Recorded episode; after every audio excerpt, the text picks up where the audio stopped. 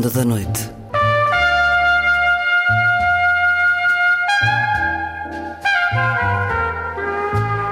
Com Luís Caetano.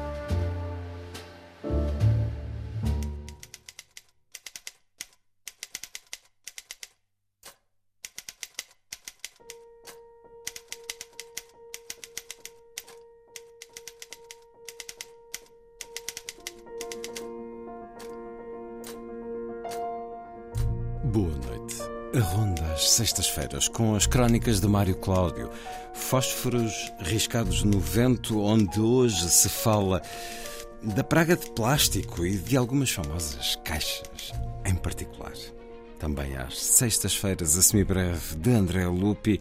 Esta noite encostamos-nos para escutar sobre Franz Schubert e a vida breve e atribulada de um gênio, ouvindo também uma das suas mais belas sonatas. Na Vida Breve, a poesia de W. H. Auden, A Queda de Roma, poema para escutar na voz do autor e em tradução, e na última edição, o regresso ao romance de Olga Tokarczuk, escritora polaca Nobel da Literatura em 2019, Empúzio, publicado pela Cavalo de Ferro, uma evocação das ameaças do medo e do ódio que marcaram o século passado e que há quem queira semear de novo. Vai ser assim a ronda.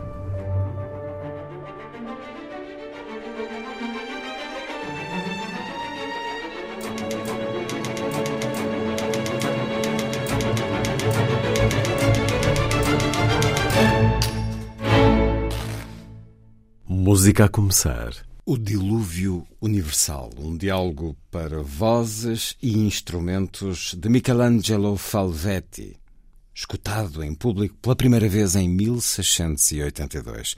Interpretação da Capella Mediterrânea, direção de Leonardo García Larcón.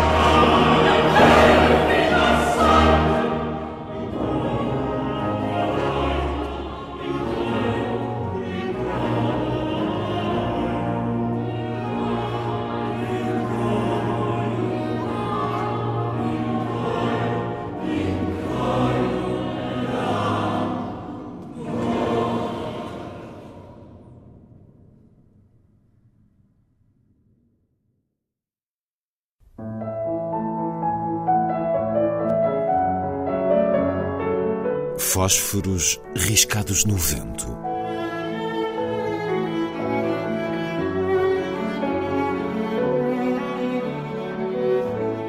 Um programa de Mário Cláudio. Grande parte dos inventos que nos facilitam a vida trazem o condom de irremediavelmente a complicar. Nascido na era da bakelite, material que me acompanharia no cotidiano infantil, quer na forma de brinquedo resistente aos meus caprichos, quer na de artigo utilitário ornamental, assistiria eu à emergência e à marcha triunfante dos plásticos que se lhe seguiriam.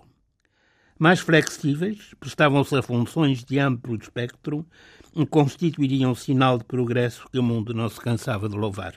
Corria a década 60 quando as donas de casa da classe média interrompendo o chá canasta com as amigas, acolhiam uma sessão demonstrativa dos produtos Tupperware. Encantadas com a eficácia dos novos apetrechos, coadjuvantes da administração doméstica, levantariam um coro de ação de graças àqueles contentores que fechavam hermeticamente, garantindo-lhes a conservação das substâncias alimentícias, e tanto em seco como em molhado. Nenhuma das senhoras adivinharia o que o futuro reservava para o planeta em que se exprimiria nas consequências letéricas da catastrófica praga. Os números que hoje em dia nos deixam estarrecidos e que não dão sinal de descer, mostrar-se-iam longe de amargurar às burguesas de então a fatia do bolo de mármore ou a tarte de maçã empurrada pelos golos de Lipton bem quente. Muito em breve, os sábios descobririam aquilo em que não se reparara, o oceano de plástico onde a inocente garrafinha de água mineral implicaria entre 400 a 600 anos para se desgastar. O cetáceo descendente do monstro bíblico que engoliu o profeta Jonas, vomitando depois numa praia remota em prol do reequilíbrio ecológico, acabaria por não regurgitar. Morreria encalhado no areal coberto agora pela multidão de turistas e afrontado pelos descomunais 100 quilos de sacos de plástico em que andara a carregar do supermercado para a residência o peixe, a carne, os legumes e a fruta, adequadamente metidos em embalagens de plástico. Nada existe mais lírico e ao mesmo tempo de mais lamentoso do que o canto das baleias. Até que ponto se lhes degrada o timbre a cada trago dos imensos litros, eis o que talvez nunca venha a averiguar-se. Fica connosco tão só a sua área numa fita magnética, descarnada das cordas vocais que ergueram aos céus tal e qual como nos restam os sonoros milagres do soprano absoluto que se chamou Maria Callas.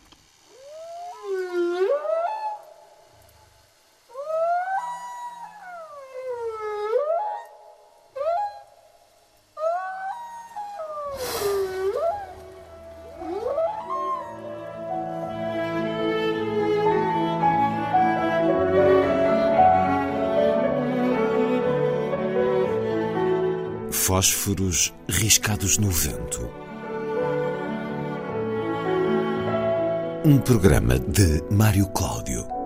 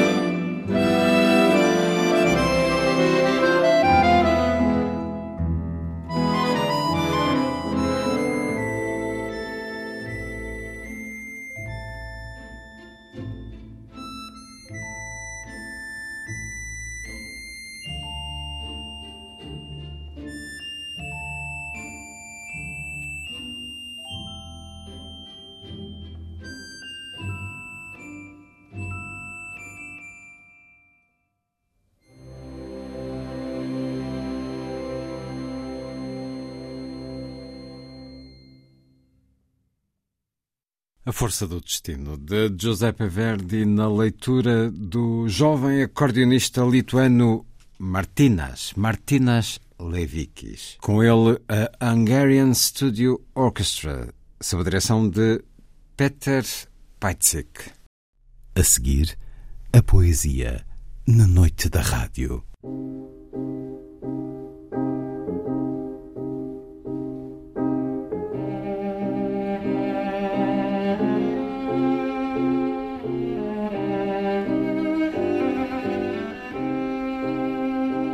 A vida breve.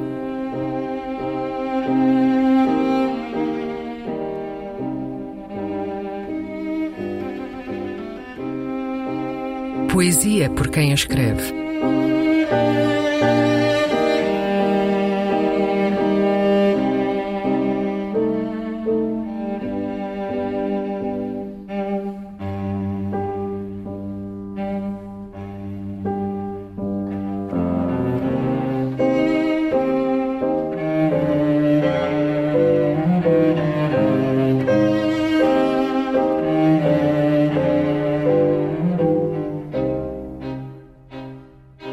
Queda de Roma. Poema do anglo-americano W. H. Auden.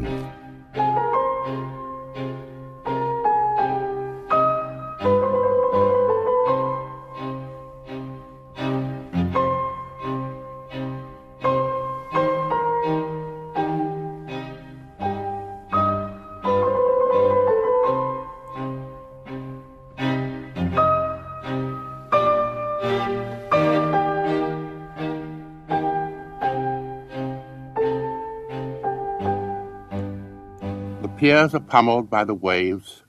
In a lonely field, the rain lashes an abandoned train. Outlaws fill the mountain caves. Fantastic grow the evening gowns.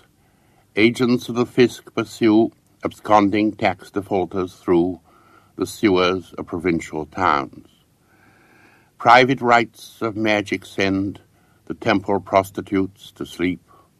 All the literati keep an imaginary friend.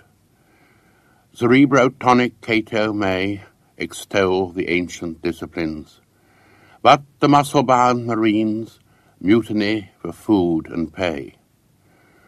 Caesar's double bed is warm, as an unimportant clerk writes, I do not like my work, on a pink official form.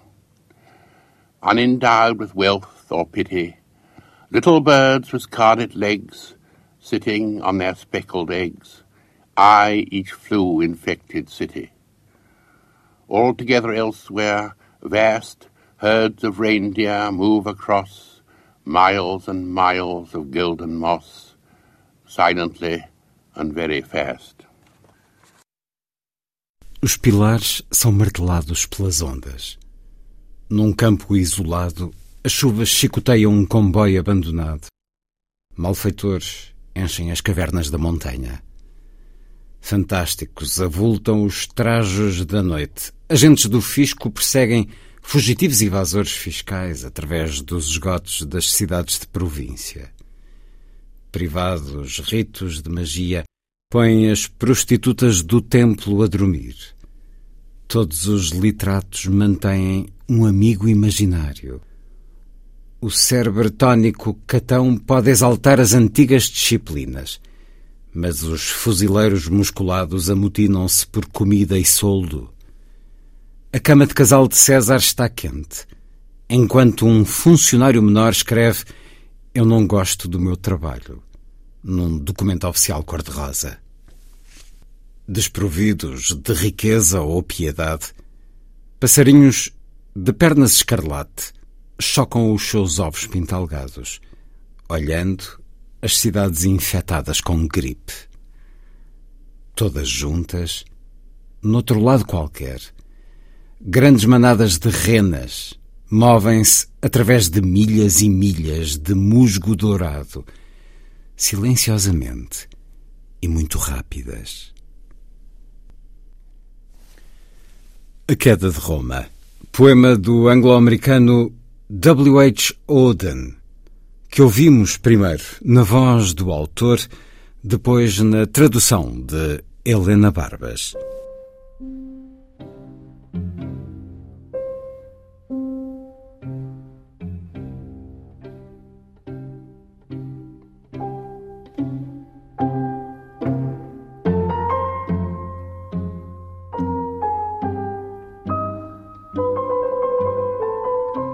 A Vida Breve, um programa de Luís Caetano.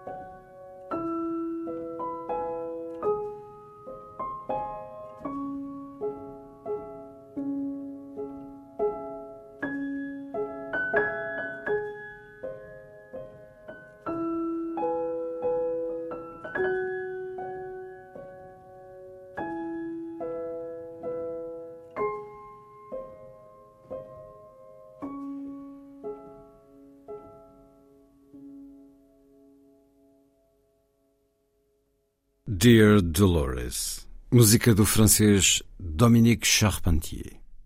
A seguir, Franz Schubert, na semibreve de André Lupi.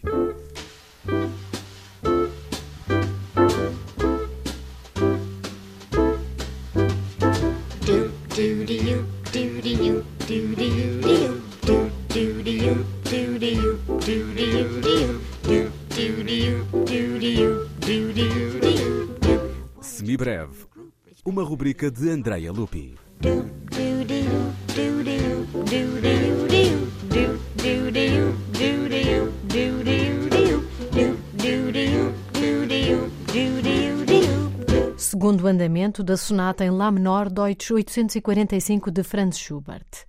Ouçamos bem o tema que é aqui apresentado neste tempo ternário.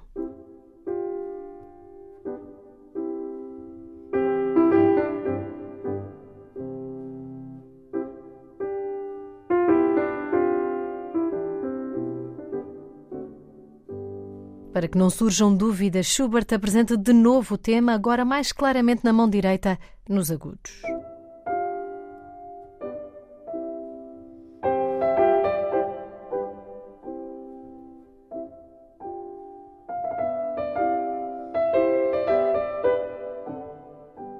Os dados já estão lançados, já conhecemos o material, o ponto de partida.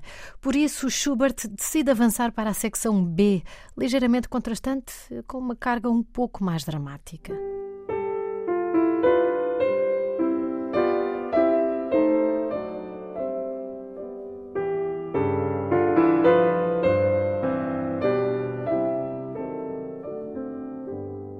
Esta secção B é curta e resolve com uma pequena reexposição, um alinha se quisermos.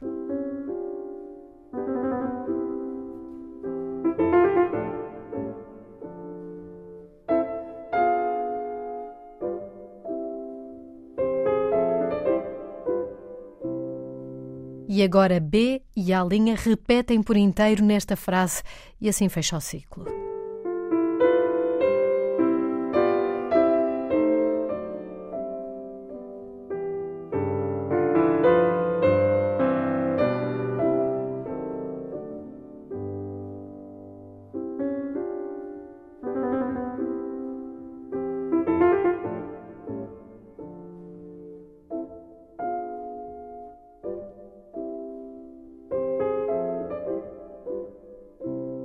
Então, de um modo simples e cartesiano, a estrutura base, a arquitetura desta música que ouvimos até agora é então A, A, B, A linha, B, A linha.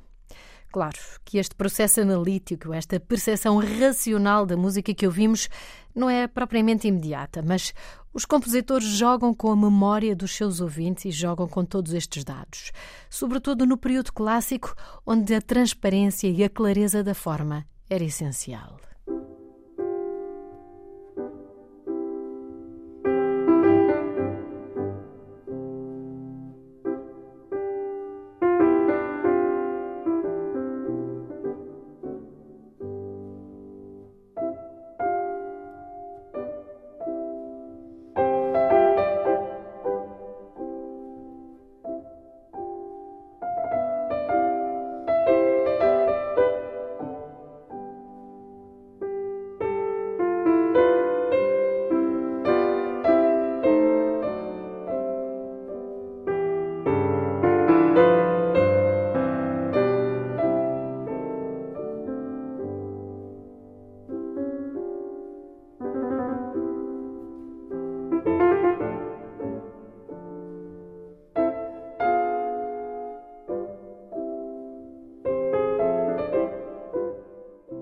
Certo modo, a capital do classicismo na música foi Viena. Basta pensarmos no legado de Joseph Haydn ou de Mozart, epítomes da clareza. Já com outra sensibilidade, romântica, Franz Schubert inscreve-se ainda nesta linha de transparência formal dos seus conterrâneos. Mas estamos agora no ano de 1825, o ano em que Schubert compôs esta sonata, cujo segundo andamento, que ouvimos, é composto por tema e cinco variações, todas seguindo esta estrutura formal.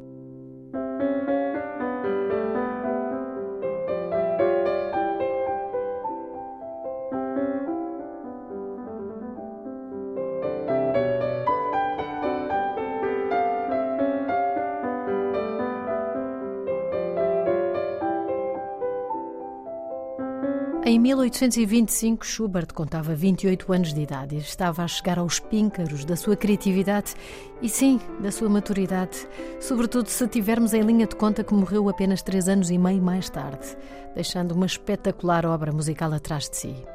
Mas vamos tentar perceber como aqui chegou.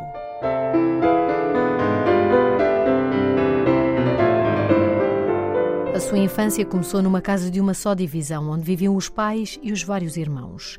14 gravidezes, 9 mortes, 5 sobreviventes, sendo um deles Franz Peter, um dos mais novos, para o distinguir do pai também com o nome Franz.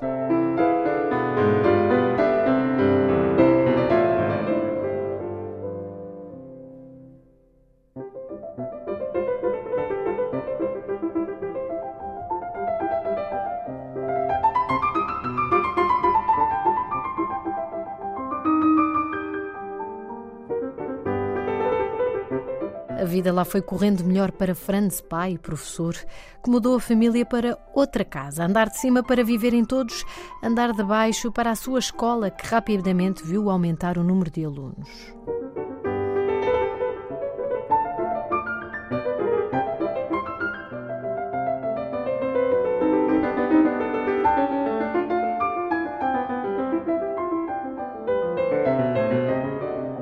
As excepcionais capacidades académicas e cognitivas de Franz Peter abriram-lhe as portas. Aos sete, começou a ter aulas com Salieri. Com uma perna às costas, passou as audições e entrou para um muito seleto coro e, sobretudo, foi admitido para uma escola de elite para não aristocratas, um internato onde passou cinco anos.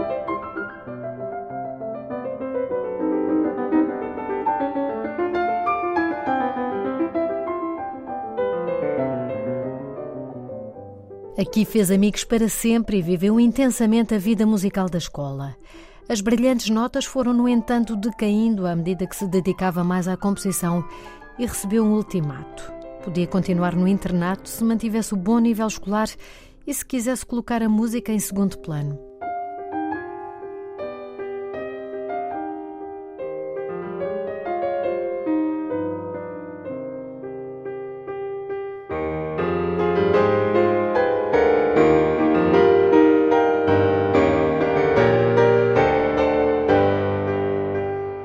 Nesta encruzilhada. O compositor não pensou duas vezes e regressou à casa do pai, que entretanto ficara viúvo e casara pela segunda vez, trazendo mais miudagem para a numerosa família.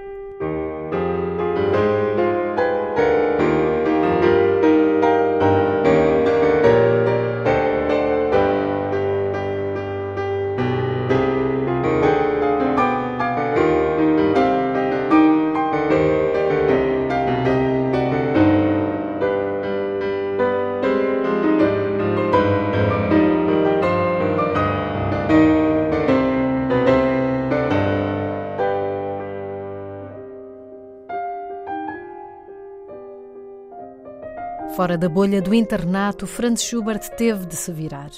Deu aulas, foi compondo, geriu o melhor possível a sua paixão pela composição e a necessidade imperiosa de ganhar dinheiro, neste caso a dar aulas, ele que não viera de um meio privilegiado.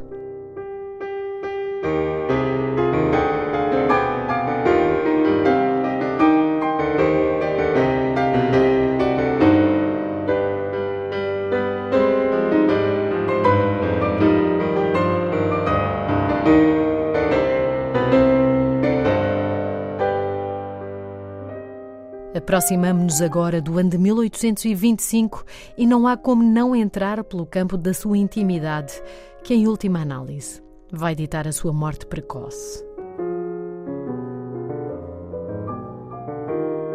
Schubert era um homem robusto, de baixa estatura, cara redonda e, como se costuma dizer, totalmente pitosga a ponto de dormir com óculos.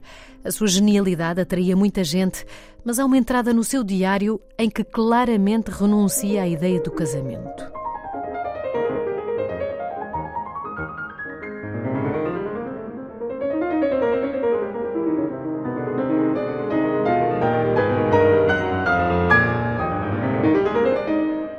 Os testemunhos que nos chegaram variam, mas as mais recentes leituras indicam-nos que Schubert tinha uma natureza dupla.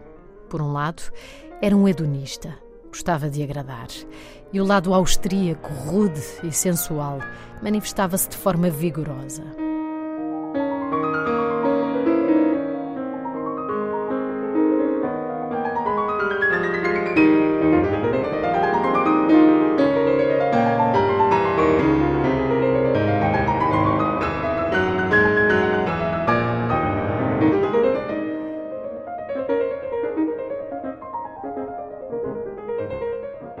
Outro lado, tinha um lado íntimo, sombrio, como que assombrado por um diabo de asas negras que lhe dava tristeza e melancolia. Ambas se manifestam na sua música.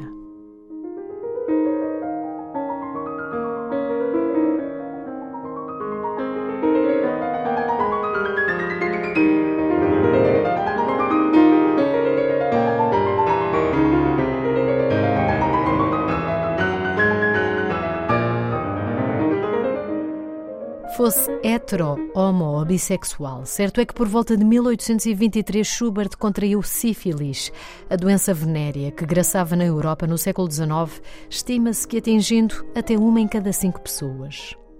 Os sintomas não tardaram a manifestar-se. Nódulos inchados nas virilhas, a irritação generalizada na pele, a queda de cabelo que o fez usar perucas, a febre. Schubert anteviu a sua sentença de morte, escrita para daí a pouco tempo e não estava errado. Isolado da sua animada vida social, Schubert passou um mau bocado.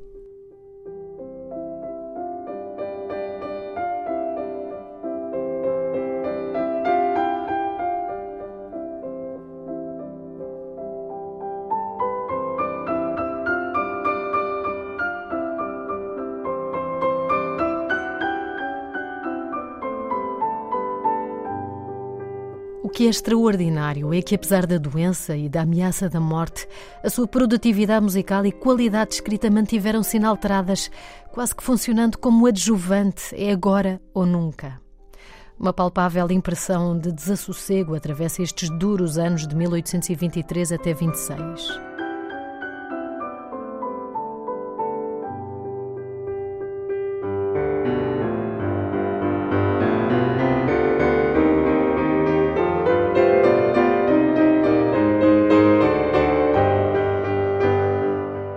A sonata, cujo segundo andamento escutamos, foi então escrita neste turbilhão num dos períodos mais estáveis, durante cerca de um ano. Entre fevereiro de 1825 e meio de 1826, Schubert teve uma fase assintomática. Cheio de novos encontros musicais e sociais, também a viver numa nova casa, Schubert teve acesso ao belíssimo piano do pintor Wilhelm August Rieder, autor de um dos seus mais célebres retratos. Foi nesta troca artística, em maio de 1825, que Schubert compôs a grandiosa sonata em Lá menor, Deutsch 845.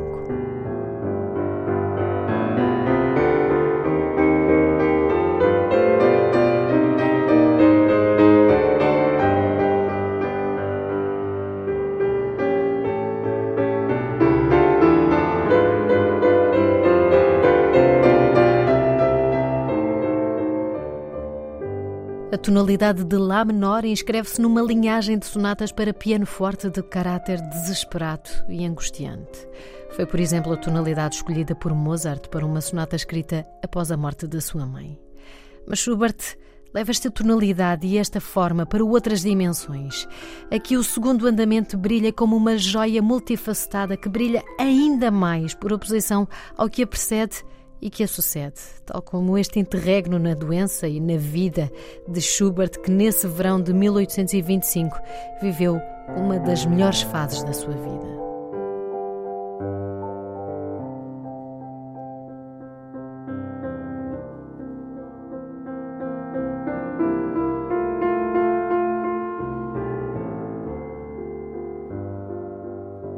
Numa carta datada de julho de 1825, Schubert escreve ao pai: O que agradou especialmente foram as variações na minha nova sonata, que eu toquei sozinho e não sem mérito, já que várias pessoas me disseram que as teclas do piano se tornavam vozes a cantar debaixo dos meus dedos, o que, a ser verdade, me deixa muito feliz.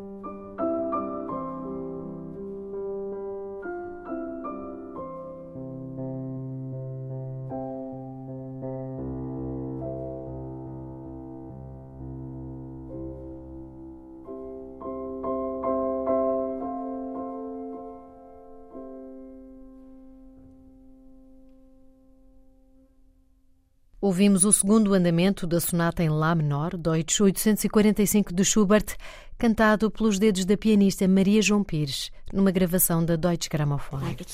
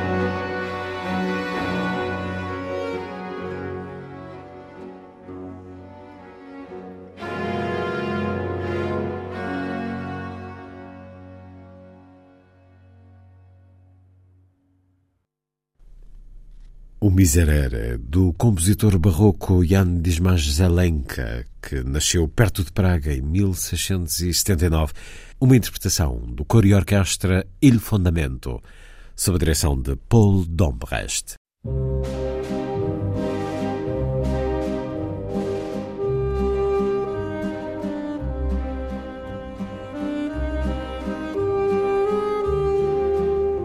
Última edição. Programa de Luís Caetano.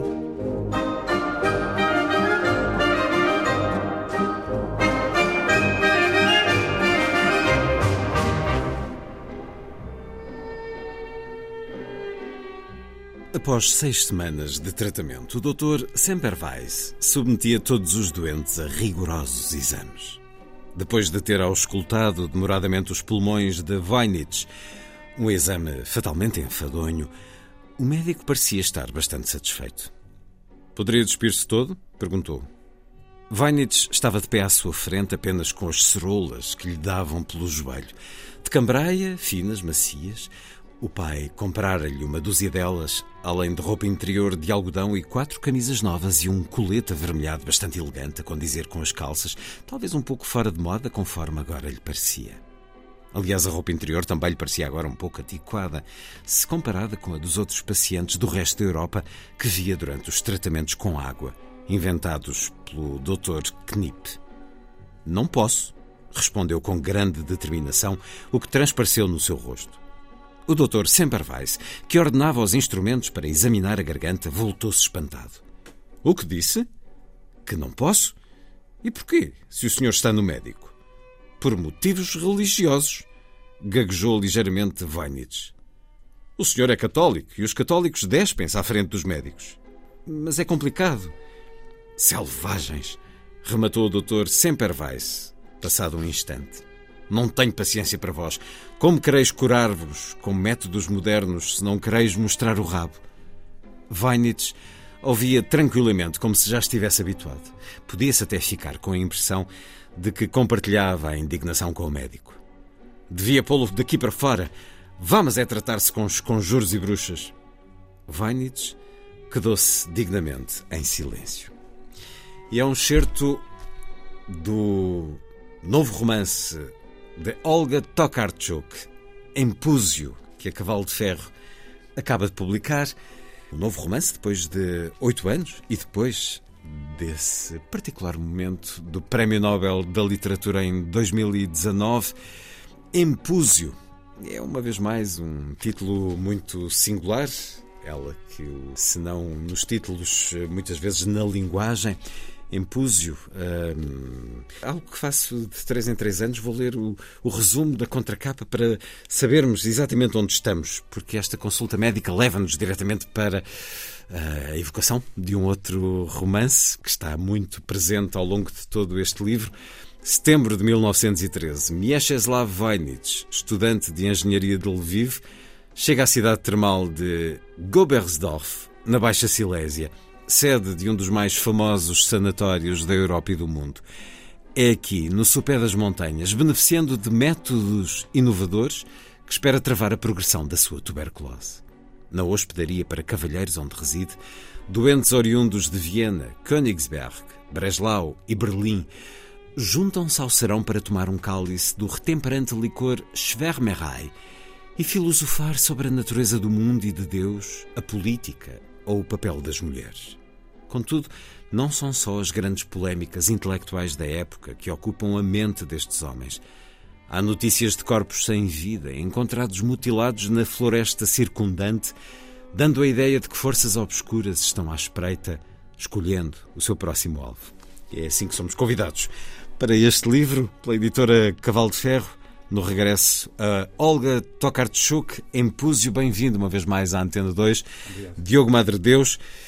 Os certos que eu poderia ter escolhido poderiam talvez ter uh, revelado um jogo muito singular que a Olga Tokarczuk faz neste livro, que é de usar citações, uh, certos de autores, alguns dos maiores autores da história, que passam por Santo Agostinho, Darwin, Conrad, Sigmund Freud, Rider Haggard, uh, Jack Kerouac, William Somerset Maugham, John Milton, Nietzsche, Platão, Ezra Pound, Racine, Rochefoucauld, Jean-Paul Sartre, Schopenhauer, Shakespeare, Strindberg e muitos mais, Yeats, Wagner, São Tomás de Aquino, eles são responsáveis por muitos certos, muitas frases, muitas afirmações ao longo deste livro de profunda misoginia.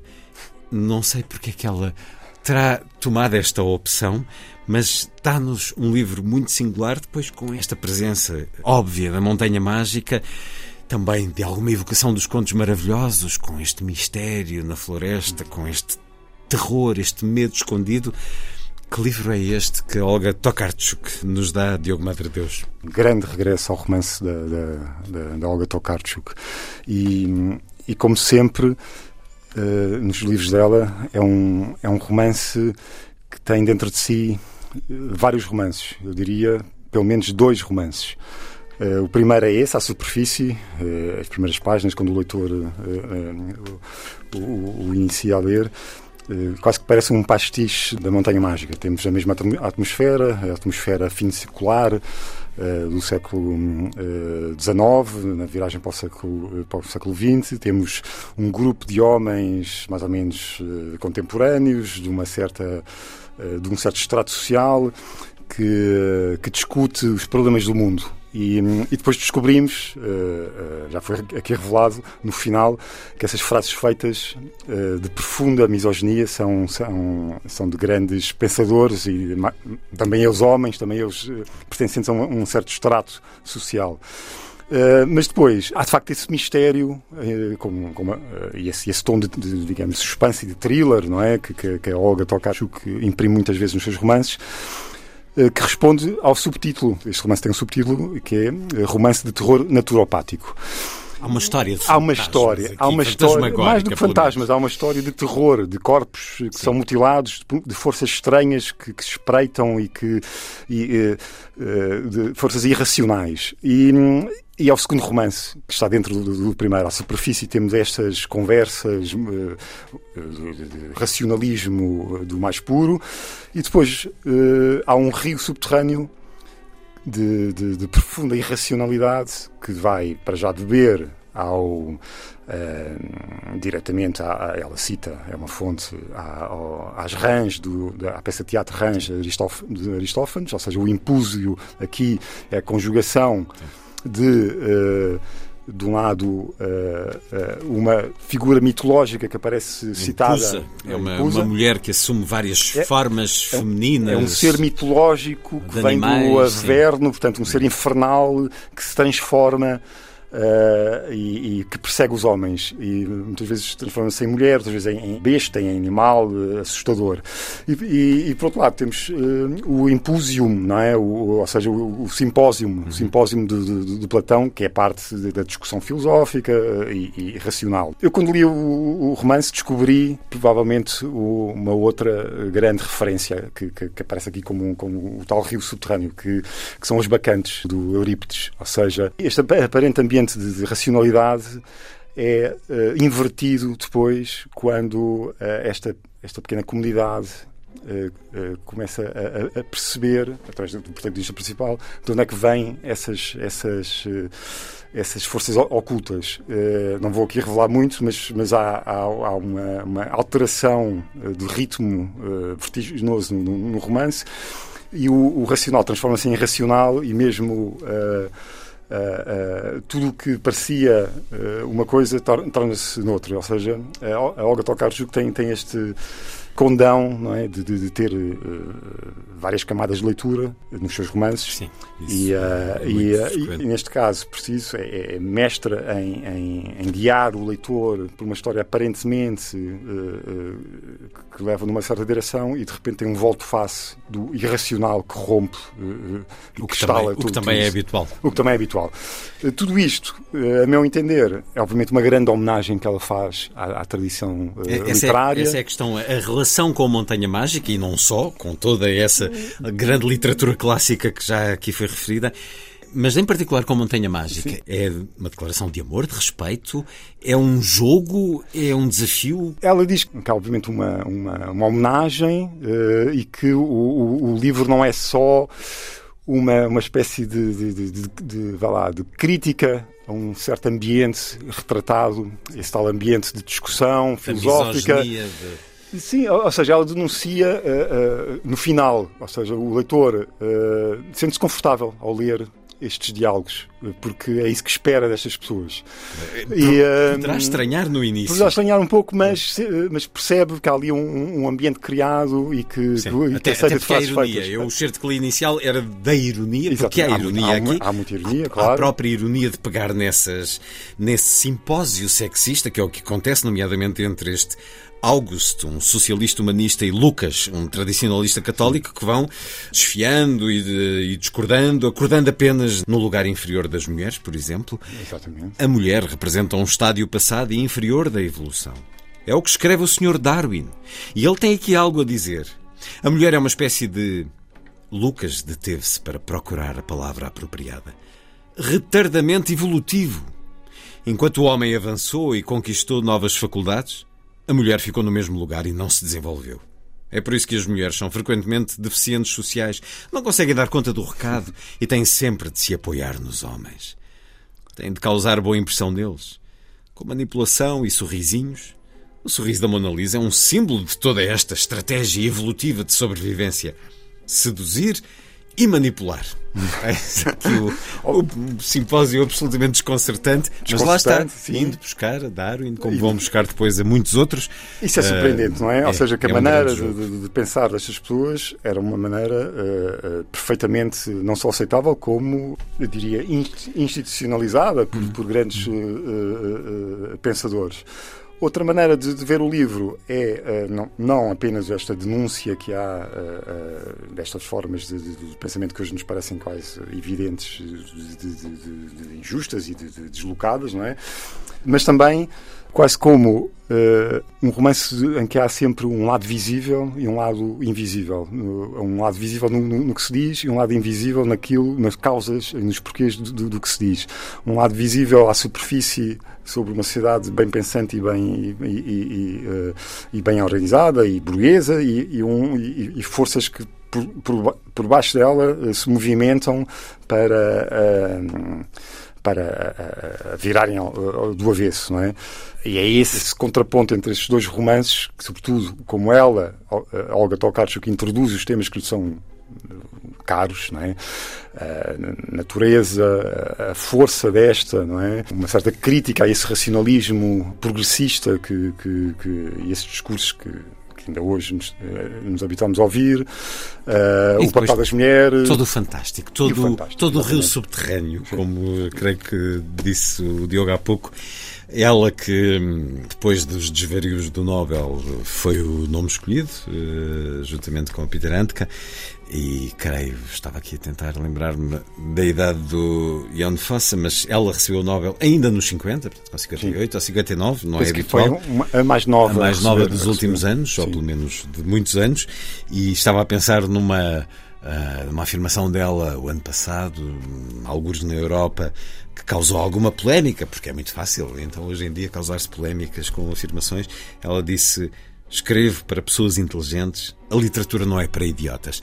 E isto que é, enfim, uma verdade, é uma verdade no caso dela, porque de facto os livros dela são desafiantes, são exigentes e, e têm essas diferentes camadas e, e, não temos todos que chegar às mesmas Sim, camadas. eu diria que ela escreve para todos, mas... Uh, Cada um mas... pode fazer o seu percurso, o tal percurso por onde ela nos leva, para uns pode ser para a esquerda, outros para a direita, não sim, falando de sim. ideologia, mas eh, de facto não é uma literatura banal, é grande literatura e por isso teve esse bom reconhecimento, mas essa frase que ela disse causou Sim. alguma polémica. E havia alguma expectativa agora neste primeiro romance, claro. porque sendo, tendo ela recebido o Nobel porque tão o Nobel, cedo o e tão... Nobel de, abana tudo. Abana e tira, tira tempo. tempo. exato. E normalmente estamos habituados a que um Nobel já não tenha mais nada para dizer. Hum. E, eu, e, portanto, havia muita expectativa para perceber se, uh, se ela já tinha a carreira consolidada e se ainda tinha mais algo a dizer. E, e depois aparece este romance, que, que, no meu ponto de vista, acrescenta à obra dela. Ou seja, percebe-se que a Olga Tokarczuk não só tem ainda coisas para dizer, como tem, uh, tem ainda um, um, coisas novas para dizer. Este romance é, é para quem uh, já leu os romances que, que, que, que estão traduzidos, não é? Uh, acrescenta coisas a, a viagens, ou seja, foge desse, desse articularismo, desse, desse, desse, modelo tão articulado de micro, micro relatos, também eles racionalmente pensados. Trabalhados trabalhados, foge de, de, do, do, romance do, do, do Dourado sobre, eh, sobre, os ossos dos mortos e acrescenta, ou seja, é um romance que parece tradicional, mas que brinca com, com a própria forma do romance tradicional e que, lá está, um, quanto mais eh, culto e mais inteligente for o leitor, mais descobre o jogo uh, e se diverte com, com, com a autora. Sim. Há esse sorriso, que é um sorriso dela também. Tivemos a oportunidade de a conhecer o ano passado em Óbidos, no Fólio. Infelizmente não, não consegui entrevistá-la porque ela ficou doente no último dia. Ela própria tem esse sorriso, essa forma. Sim, uh, sim. E a própria imagem é sim, muito sim, alegre, muito colorida. A literatura que ela nos dá, de alguma maneira, tem também esse, de muitas maneiras esse sorriso.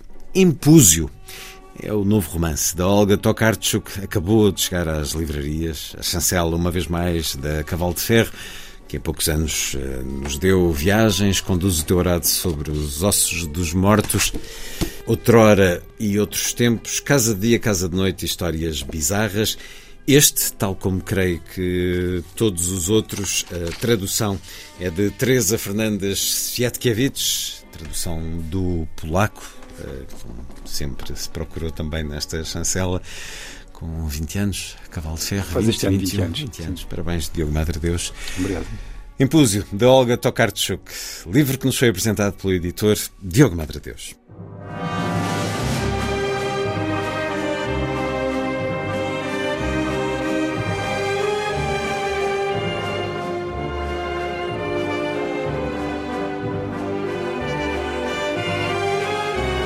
Última edição.